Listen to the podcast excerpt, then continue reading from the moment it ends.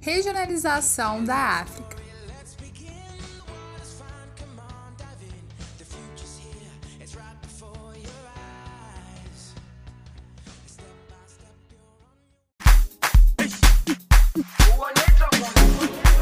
Jerusalema ikhaya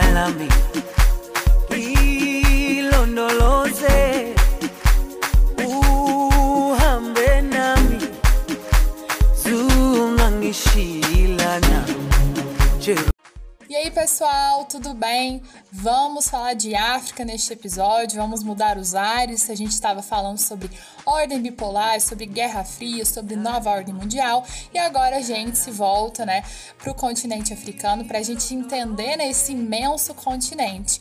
Neste episódio, a gente vai falar sobre o neocolonialismo, o processo de colonização no continente africano, e também sobre a regionalização do continente, né, como que o continente encontra-se dividido atualmente. E é muito importante que vocês compreendam bem esse processo de neocolonialismo para que no próximo episódio, que é sobre conflitos no continente africano, vocês entendam essa ligação entre os conflitos que ainda imperam é, atualmente né, no continente africano e conflitos que ocorreram também durante o século XX, e vocês façam essa ligação entre o neocolonialismo, né, o, o, as, as marcas, os impactos do neocolonialismo com a questão né, dos conflitos ok? E também, né, que vocês compreendam o processo de regionalização, né? Como que a África encontra-se atualmente dividida. Então, bora lá!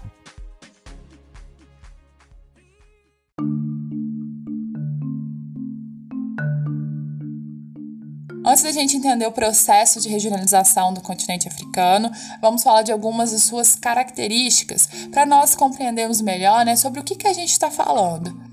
E ressalto, continente africano. A África é um continente, tá bom? Mas, Lívia, por que, que você tá me falando isso, menina? Eu já sei que a África é um continente. Gente, olha, de verdade, eu não tô brincando. Muitas pessoas acham que a África é um país tá bom? E não é por ignorância, não. É essa visão de que a África é uma unidade, né, entendida como uma unidade, como se tudo ali fosse a mesma coisa, é uma, é uma, é uma questão difundida no mundo inteiro, essa, essa visão, né, de que a África é uma unidade, é vista como uma unidade. Quando não, a África é um continente, um imenso continente, tem mais de um bilhão de habitantes, possui 54 países e mais de duas mil nações. Nós estamos falando de um continente extremamente diverso, tá? Apresenta uma alta é, diversidade étnica, cultural, religiosa, linguística, tá? Diferentes aspectos físicos e econômicos. A gente está falando de um continente, assim como o continente americano, o continente asiático, europeu, tá? Nenhum país é igual ao outro, né? E isso também acontece acontece na África.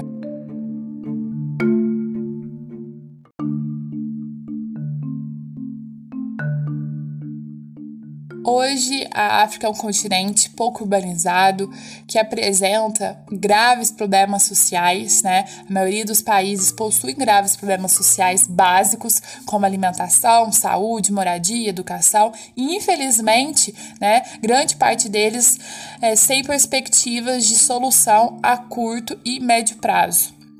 Então, é, a gente tem essa noção, né, da, da pobreza de que alguns países, né, do nível de subdesenvolvimento, é, da pobreza extrema, né, que muitos países enfrentam na África. Mas, como eu disse, é um continente imenso, né, que possui vários países, então, realidades distintas estão espalhadas pelo continente africano. E, de modo geral, a, a África subsaariana, que a gente vai discutir mais para frente, ela acaba concentrando mais países em situação de pobreza extrema ok? Mas isso a gente vai discutir depois.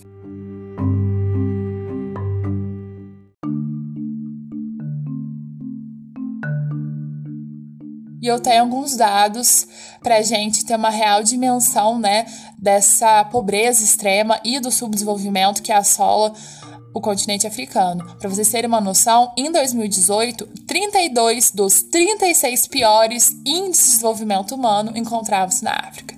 Em 2011, 33 dos 36 piores índices de taxa de mortalidade infantil encontravam-se na África. 70% dos casos de AIDS hoje no mundo, não onde se encontra? Na África. Temos a ebola, a malária também, que assolam né, o continente, que é uma doença endêmica, né? É, a questão da subnutrição, da fome. E a gente banalizou, né, naturalizou a subnutrição e a fome na África. Porque Faz tanto tempo, né, que a gente vê isso, então é uma coisa, né, vista como normal. Ah, na África tem subnutrição e fome. E é triste a gente naturalizar isso, né? Como se isso fizesse parte do continente para sempre vai fazer porque é, duvido, né? Quem nunca escutou a seguinte frase: você não quer comer, né? Quando é criança, você, ah, não quero comer hoje não, tô cheio, comeu besteira, não quer almoçar, por exemplo. O que, que a gente acaba escutando? Não vai comer? Tem criança na África passando fome.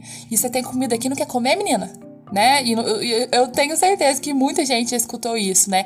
É que a gente acaba relacionando a subnutrição, a fome, né? A falta de alimento com o continente africano. Isso é muito triste, porque é algo que encontra-se naturalizado, né? A gente vê é, é, é imagens, reportagens na, te, na TV, né, nos jornais, de crianças, né, é, totalmente subnutridas, morrendo de fome, com um corpo muito magro, né? E é como se aquilo fosse retrato do continente africano e as pessoas só conhecessem a África por, por aquela imagem. E isso é muito triste.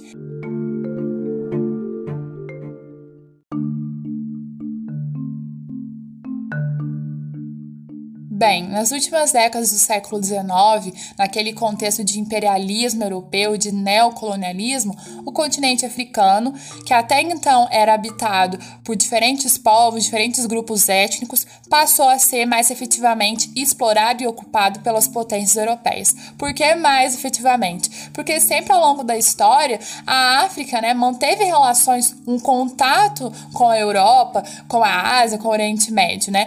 E isso a gente sabe sabe muito bem, né, quantas civilizações não invadiram a porção norte, né, principalmente da África. Ela foi invadida pelos gregos, pelos romanos, pelos fenícios, pelos árabes, pelos turcos. Então, vários povos, né, invadiram um continente africano ao longo da história, principalmente a porção norte.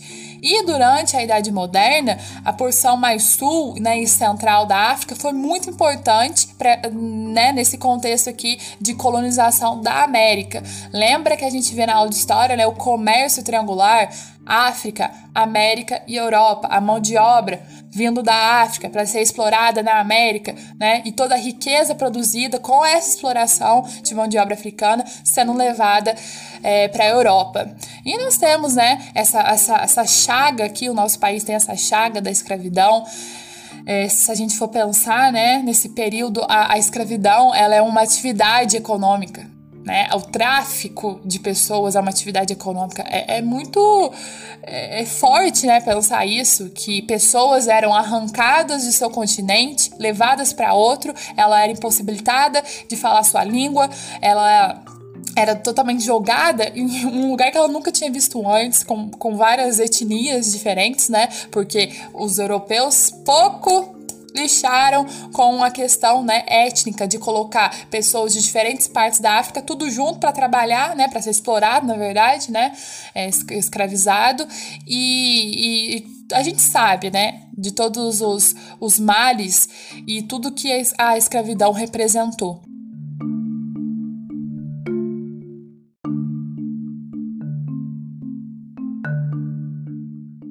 No entanto, apesar desse longo contato né, entre África e Europa ao longo da história, é a partir das últimas décadas do século XIX que o continente africano e o asiático são ocupados efetivamente. Por isso que a gente chama de neocolonialismo, porque essas potências europeias vão estabelecer colônias, colônias nesses dois continentes. Por quê? Porque a gente está no contexto de segunda revolução industrial, esses países precisam de matéria-prima, precisam de mão de obra, então há uma série de motivos para que esses países, nessas né, potências europeias, Inglaterra, França, Holanda, Alemanha, Bélgica, né, é, eles precisam de novos territórios, porque a América agora já se encontra independente, né? Vários processos de independência ocorreram ao longo do século XIX e nesse final do século XIX, poucos territórios, né, não se encontram independentes. Então agora é olhar para a África e para a Ásia e falar: chegou a hora da gente explorar aqui, porque a América já foi explorada, já está independente, não tem como mais, né? E a América funciona agora como um mercado consumidor, né? Vai, vai importar toda essa, essa produção industrial da Europa. Então nós temos esse contexto de disputa entre as potências europeias por territórios, por territórios na África e na Ásia. Mas vamos focar aqui na África, né?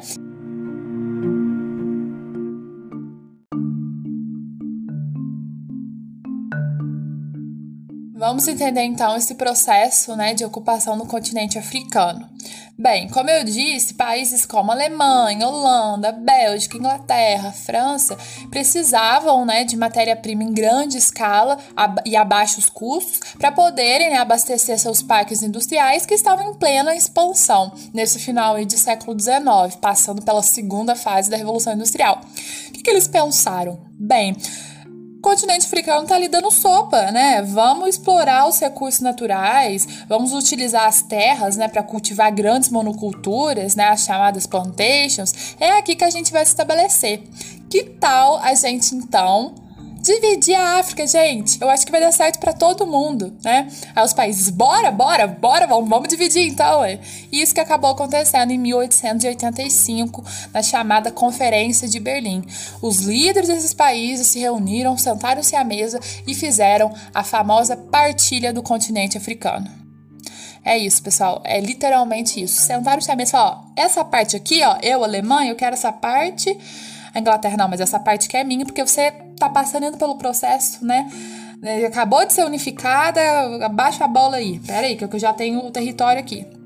A França, não, mas essa parte que é minha. A Bélgica, ah, eu quero ficar com essa parte aqui do Congo, essa partezinha aqui e literalmente dividiram o continente africano. E essas fronteiras são fronteiras artificiais. Se a gente for analisar hoje o continente africano, a gente vê, né, como que é, é, é tudo linha reta, né? É uma, uma, divisão totalmente artificial. Se a gente sobrepor o mapa político, né, dessa divisão e o mapa étnico, é uma bagunça, porque quando eles partilharam o continente africano, desconsideraram totalmente as várias etnias que habitavam ali. Então, determinado, é, é uma determinada potência europeia é, se apoderou de um território e ali acabou separando etnias iguais, né? O mesmo povo, acabou separando, não, essa parte que eu vou dividir, não, mas a gente mora aqui e a gente é o mesmo povo. Não, tô nem aí, vou dividir aqui.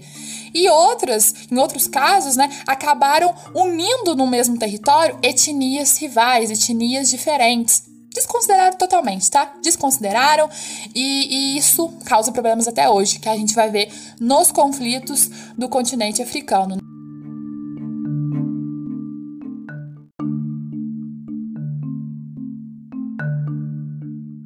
Então, pessoal, o que a gente pode compreender a partir desse processo de intensa exploração dos recursos naturais do continente africano pelos europeus, de intensa exploração né, do povo africano? O que a gente pode tirar? A gente consegue compreender o porquê de hoje o continente africano né, ter muitos países em uma situação de extrema pobreza e de subdesenvolvimento. Porque esse período de ocupação dos europeus não é só do final do século XIX, ele perdura, né, essa ocupação ela perdura durante boa parte né, do século XX, é, da primeira metade do século XX. E muitos países só vão conseguir suas independências a partir do fim da Segunda Guerra Mundial. Então a gente está falando aí segunda metade do século XX. Então são independências muito recentes. Como que um país, né, em tão pouco tempo, consegue se reerguer, consegue se estruturar e se desenvolver? Né? Então é um período muito curto. O Brasil, que já faz, vai fazer dois séculos que está independente, já enfrenta grandes problemas. Imagina países que tiveram independência lá em 1960 e pouco, 70 e pouco. Então a gente tem que ter isso em mente, né? Que esse processo de neocolonialismo e de imperialismo afetou profundamente o continente africano. E as consequências, né, dessa divisão arbitrária aí, que desconsiderou as etnias, que desconsiderou a riqueza né, étnica do continente africano, essas consequências a gente vai ver no próximo episódio.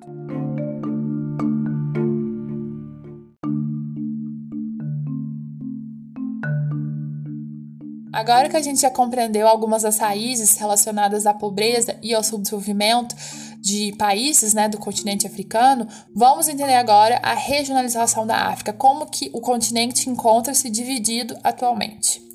E de uma forma simples, a África está dividida ou regionalizada basicamente em África Islâmica ou setentrional ou do norte e África subsaariana. Antigamente tinha-se uma denominação, né, África branca para África Islâmica e África negra para África subsaariana, mas era uma denominação pejorativa, então hoje a gente não utiliza mais essa, né, denominação. Então nós temos África Islâmica ou setentrional ou do norte e África subsaariana, ok? A África Islâmica ela representa a região norte do continente africano. E essa área compreende um conjunto de nações que praticam a religião islâmica e possuem língua árabe, ok?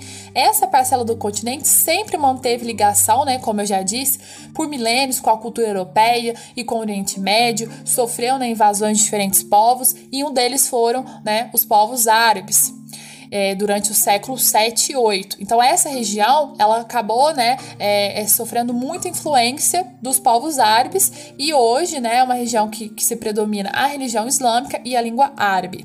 A África subsaariana não teve tanto contato com os povos árabes, não sofreu tanta influência. E ela representa o restante do continente africano, na parte sul do Saara unindo aproximadamente 75% de toda a população africana. Nessa área, a população, em sua grande maioria, é negra e de religião animista ou cristã. Essa religião animista, né, ela é muito complexa, ela envolve várias crenças e uma delas, né, é na crença em espíritos da natureza que animam as coisas e regem o destino das pessoas. Então a gente está falando de uma divisão que tem o, o deserto do Saara como um divisor natural, então acima do deserto do Saara a gente tem a África é, do Norte, né, islâmica, e abaixo a África subsaariana. E tem como é um aspecto humano, né, a divisão em relação à religião e à cultura, né?